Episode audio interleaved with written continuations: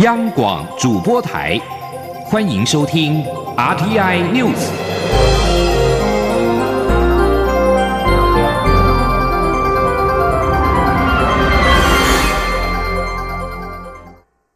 各位好，我是主播王玉伟，欢迎收听这节央广主播台提供给您的 RTI News。今天是二零一九年七月六号，新闻首先带您关注体育消息。亚运涉及金牌名将杨坤碧五号在二零一九世界大学运动会男子不定向飞靶决赛，靠着比赛中段连续命中十七发泥盘之后，后来居上，最终是以四十五比四十四险胜斯洛伐克选手夺得金牌。稍早结束的女子不定向飞靶决赛，台湾女将刘婉瑜率先夺金，替世大运中华代表团金牌开张。同时，这也是台湾在世大运射击项目所拿下的第一面金牌。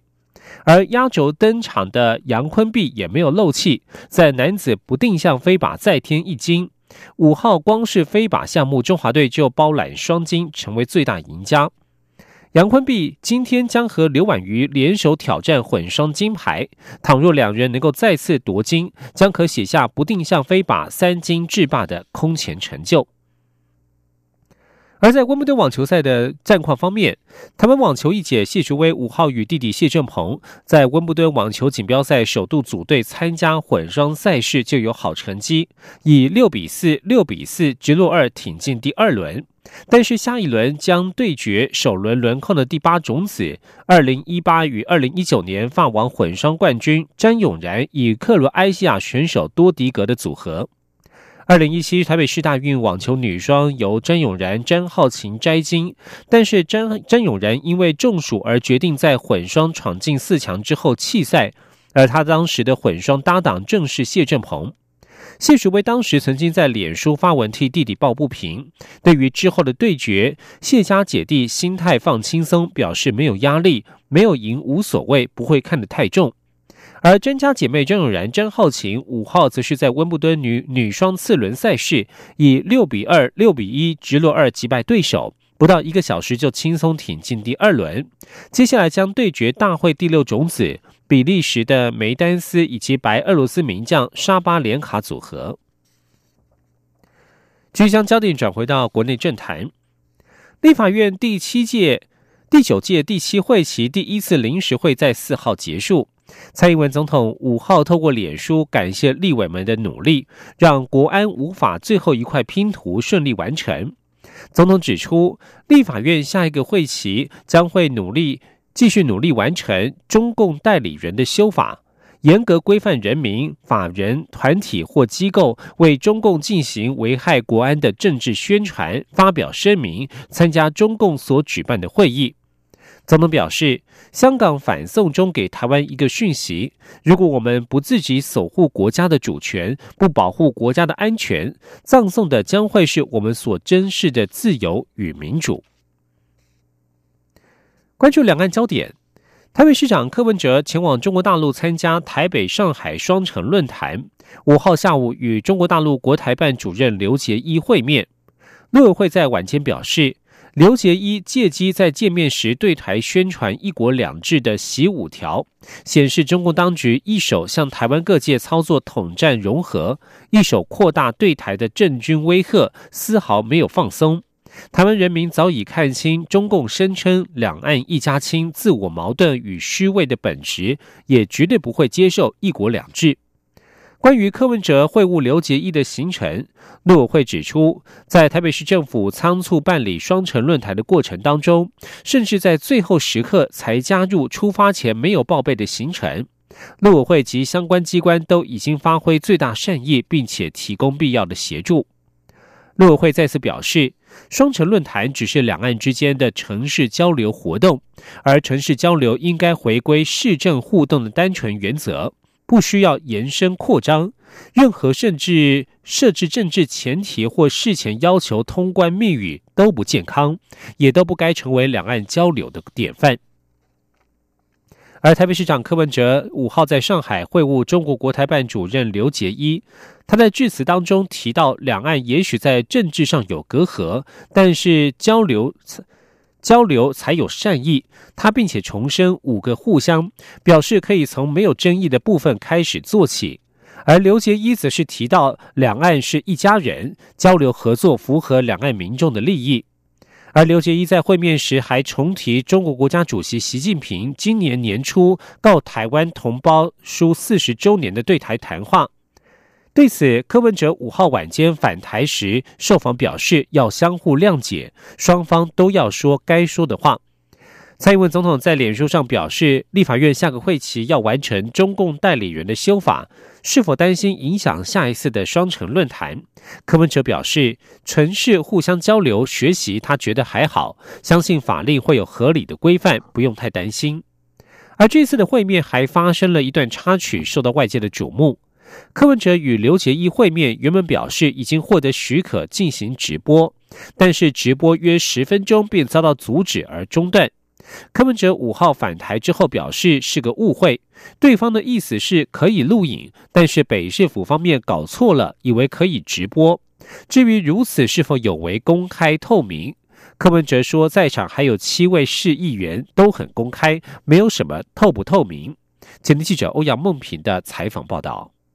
台北市长柯文哲五号下午与中国国台办主任刘捷一会面，两人握手致意，并简短致辞后便闭门会谈。但北市府表示，国台办已经同意可以全程直播。不过，在市府透过脸书直播约十分钟后，便遭现场人员阻止而中断。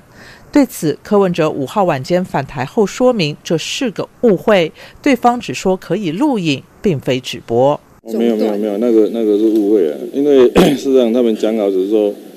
露营的，结果我们小朋我们这边我们的小朋友弄错了，那这个这个就开直播，这是这是我们这边 这边的那种指挥指挥有问题。至于如此是否有违公开透明的原则，柯文哲说，在场还有七位市议员，所以也没有什么透明不透明，都很公开。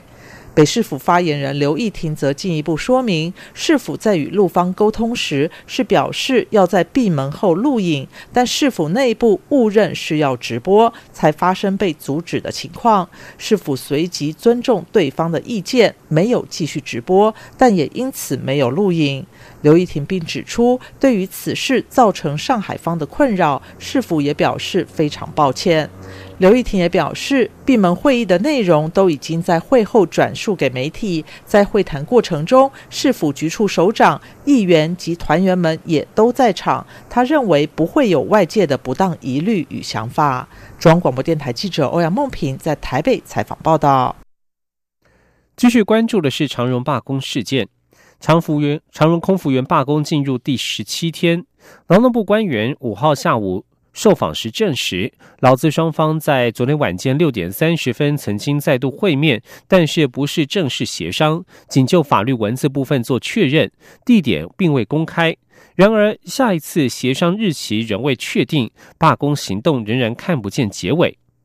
桃园市空服员职业工会五号发起长荣航横行空服员苦行活动，从桃园南坎步行到台北的总统府。三名代表在昨天下午五点多进入总统府递交陈情书。工会代表表示，蔡总统在面对外界强权及压迫时还是非常坚定，他们给予肯定。他们也希望蔡总统看到他们这一群以女性为主的抗争者，在这一路风风雨雨之下也还在坚持，不会放弃时，能够给予他们更多支持。工会强调，罢工何时落幕，端视长荣航空的态度。请听央广记者吴丽君的采访报道。空服员，空服员，长龙罢工，一定成功。要不要坚持？要。要不要协商？不协商的是谁？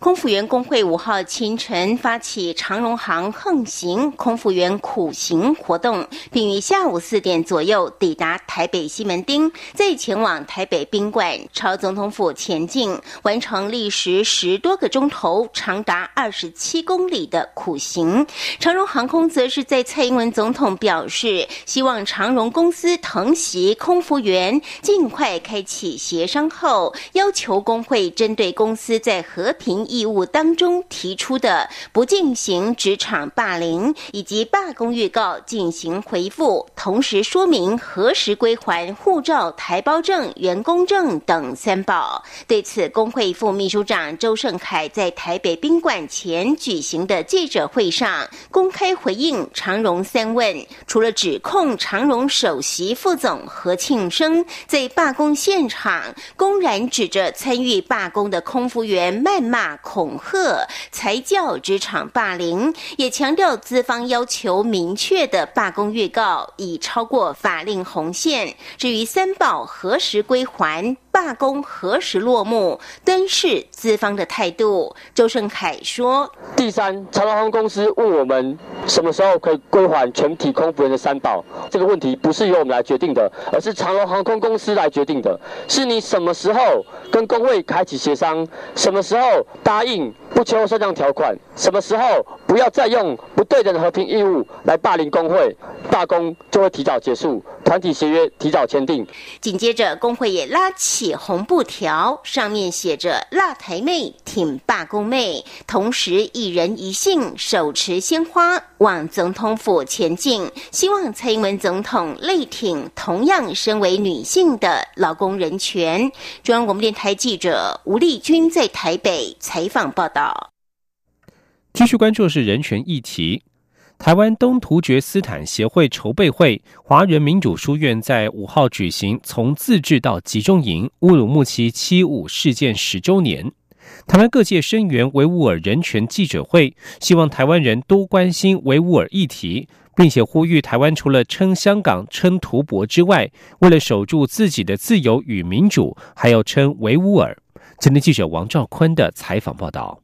台湾东突厥斯坦协会筹备会表示。十年前的七月五号，在新疆维吾尔自治区乌鲁木齐爆发冲突，中共武警随即对维吾尔人进行镇压。乌鲁木齐七五事件开启过去十年中共严峻监控以及统治。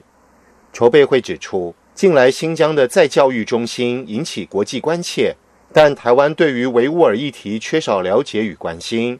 因此成立台湾东突厥斯坦协会。希望唤起台湾人民关心长期被中共压迫、被强迫汉化的维吾尔议题。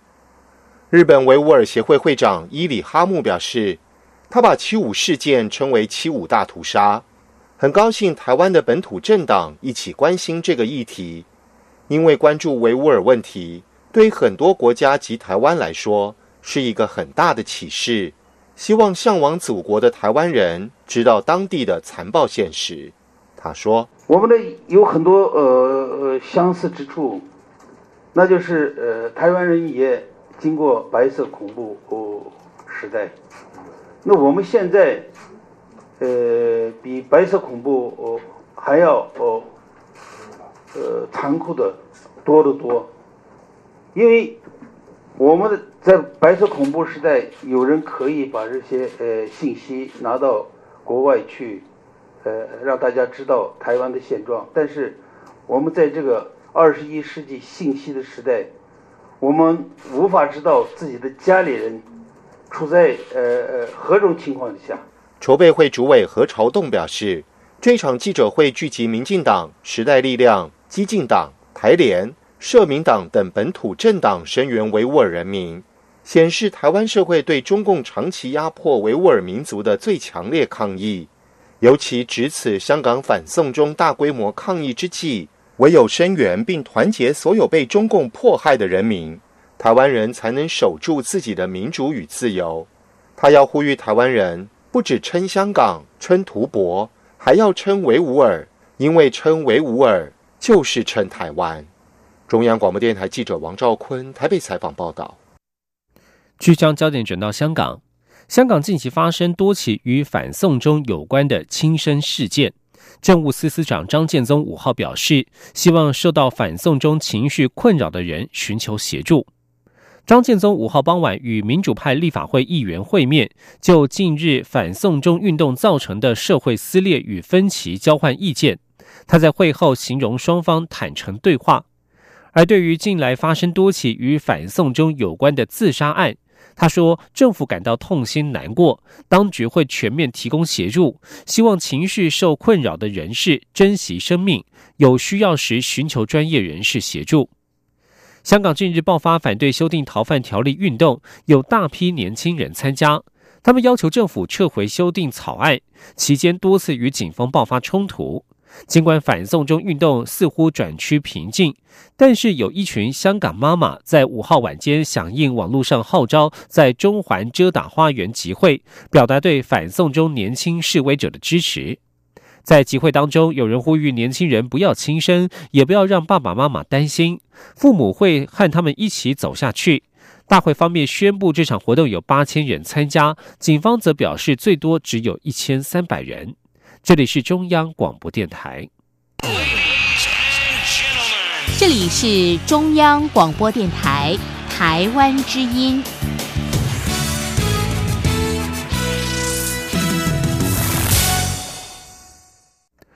各位好，我是主播王玉伟，欢迎继续收听新闻。蔡英文总统五号亲自颁奖给今年总统教育奖得主。总统在致辞时表示，今年的总统教育奖再次向社会传达了五十六个感动人心的学习故事。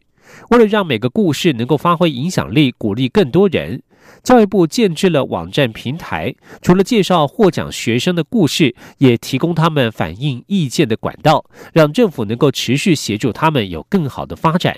请听记者欧阳梦平的采访报道。总统教育奖今年迈入第十九年，今年从全国推荐的三百五十二名学生中，选出了大专组、高中组、国中组及国小组共五十六名获奖学生，鼓励他们面对逆境仍能奋发向上的精神。今年的颁奖典礼五号下午在总统府举行，由蔡英文总统一一亲自颁奖。总统在致辞时表示，今年的总统教育奖再次向社会传达了五十六个感动人心的学习故事，也看出面对生命挑战时奋斗的精神是不分年纪的。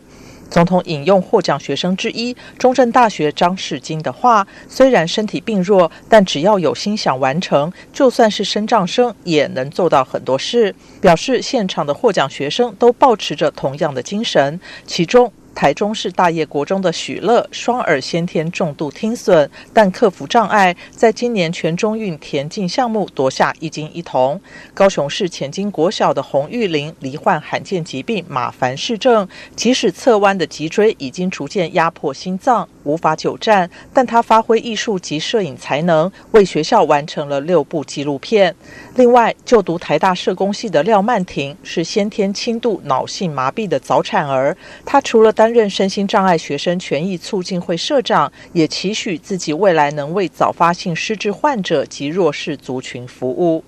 总统表示，每位获奖学生都有令人佩服的故事。为了让每个故事能发挥影响力，鼓励社会上更多人，教育部从去年开始追踪获奖学生的现况，并设立网站平台，介绍这些故事，也协助获奖学生有更好的发展。总统说。从去年开始，我们针对历届获奖学生在就学、就业、就医、就养四方面进行现况追踪跟提供协助。另外，我们也设立了历届获奖学生交流平台的网站。那么，这个平台除了有获奖同学的故事介绍，也是获奖同学可以反映意见的管道。让政府可以持续的协助同学们有更好的发展。总统并强调，政府也会以最大的力量帮助更多需要协助的孩子，让他们能像在场的获奖学生一样突破障碍，发光发亮。中央广播电台记者欧阳梦平在台北采访报道。将焦点转到行政院，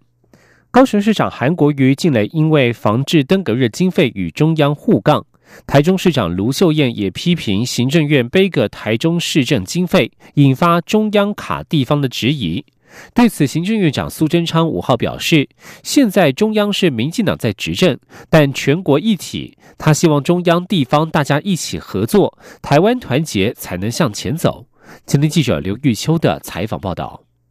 高雄市长韩国瑜近来为了登革热防治经费，频频向中央开炮。台中市长卢秀燕也质疑行政院背个台中市政经费，甚至以缺席行政院会表达不满。行政院长苏贞昌五号南下屏东视察农业生物科技园区，媒体询问国民党近来是否酝酿中央卡地方的氛围。苏贞昌表示，现在中央是民进党在执政，但全国一体，他希望中央地方大家一起合作。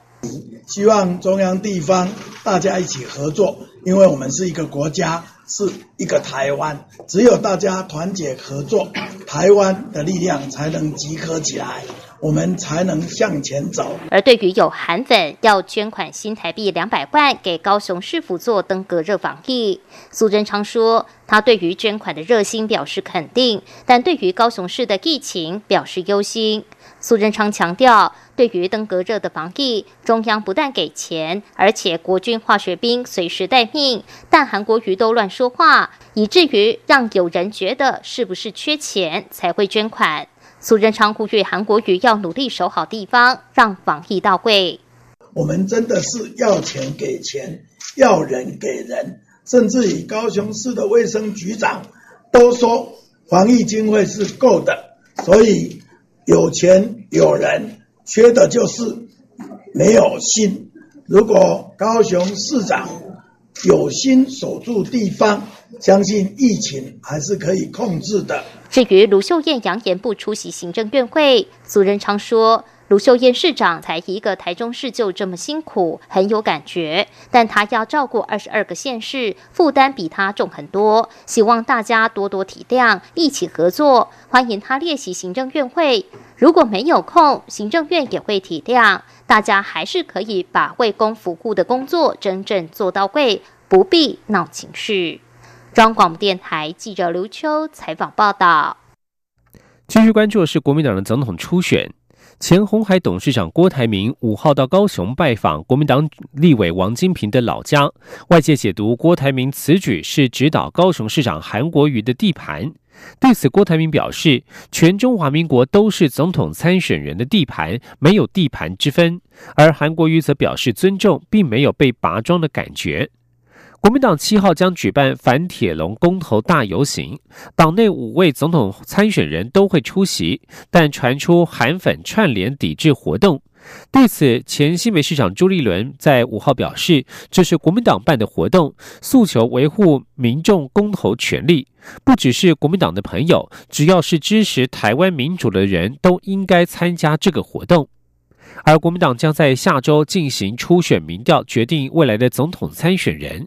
国民党立委陈学圣呼吁候选人与支持者要节制，不要互相攻击，选后要团结支持脱颖而出的候选人。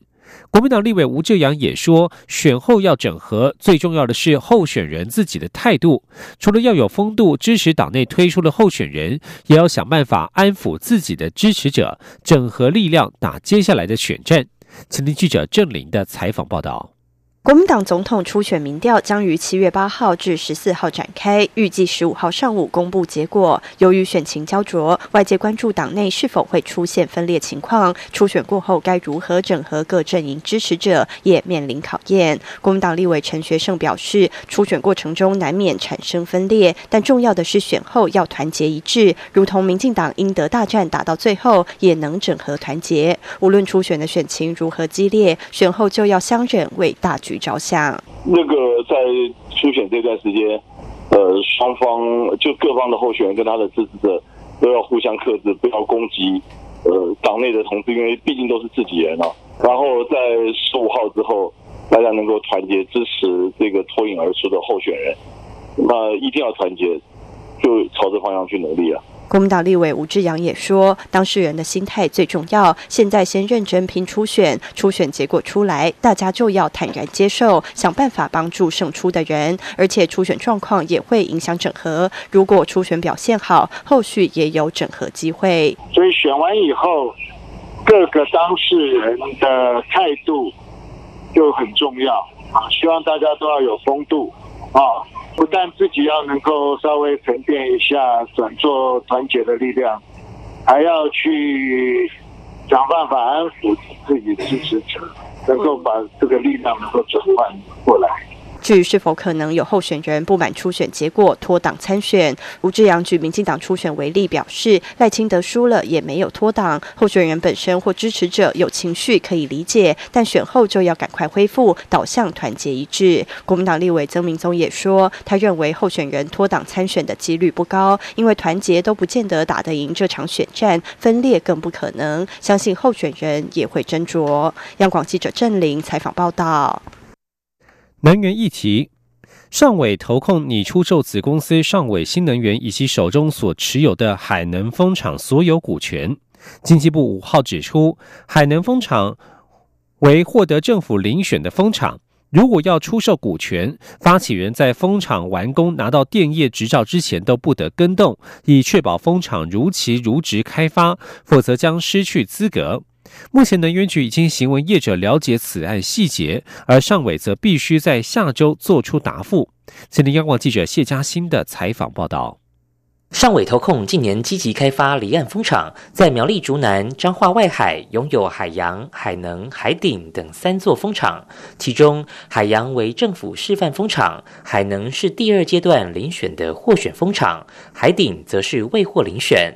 不过，尚伟近期发布重讯，宣布将出售子公司尚伟新能源百分之百股权，包括尚伟新能源持有的海能风场股权。六月底又决议延长股权处分期限，外界一片哗然。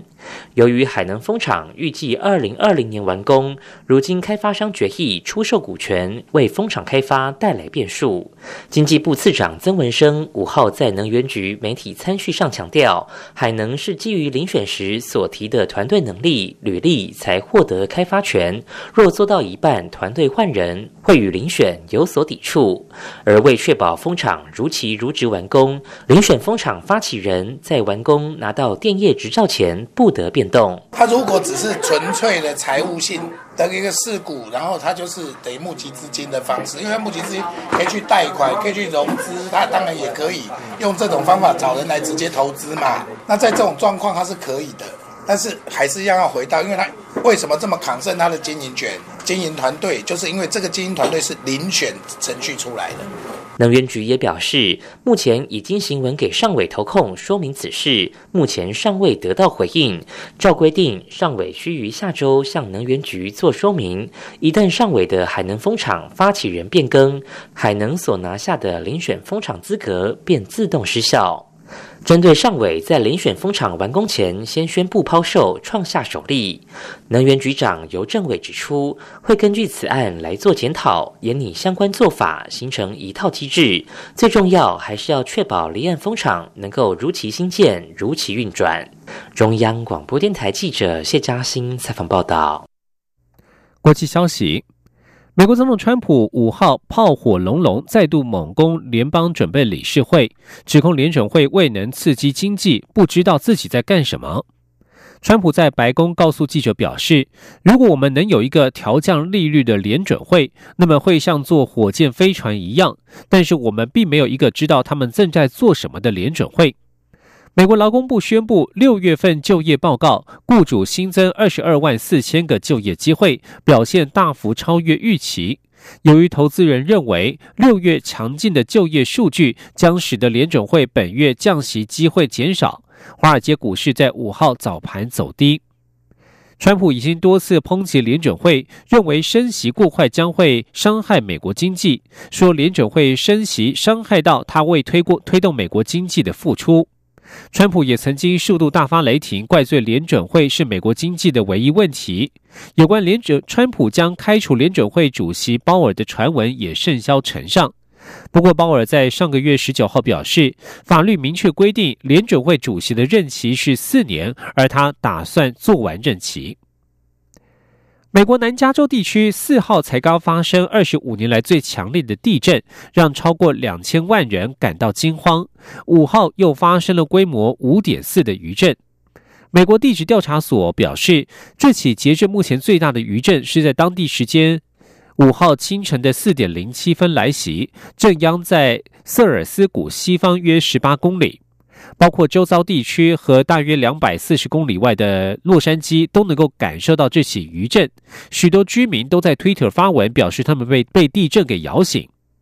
南加州四号发生规模六点四的强震，是当地二十五年来最大的地震。强震之后，已经出现两百多次规模较小的余震。地料专地震专家预料，未来几天还会再发生余震。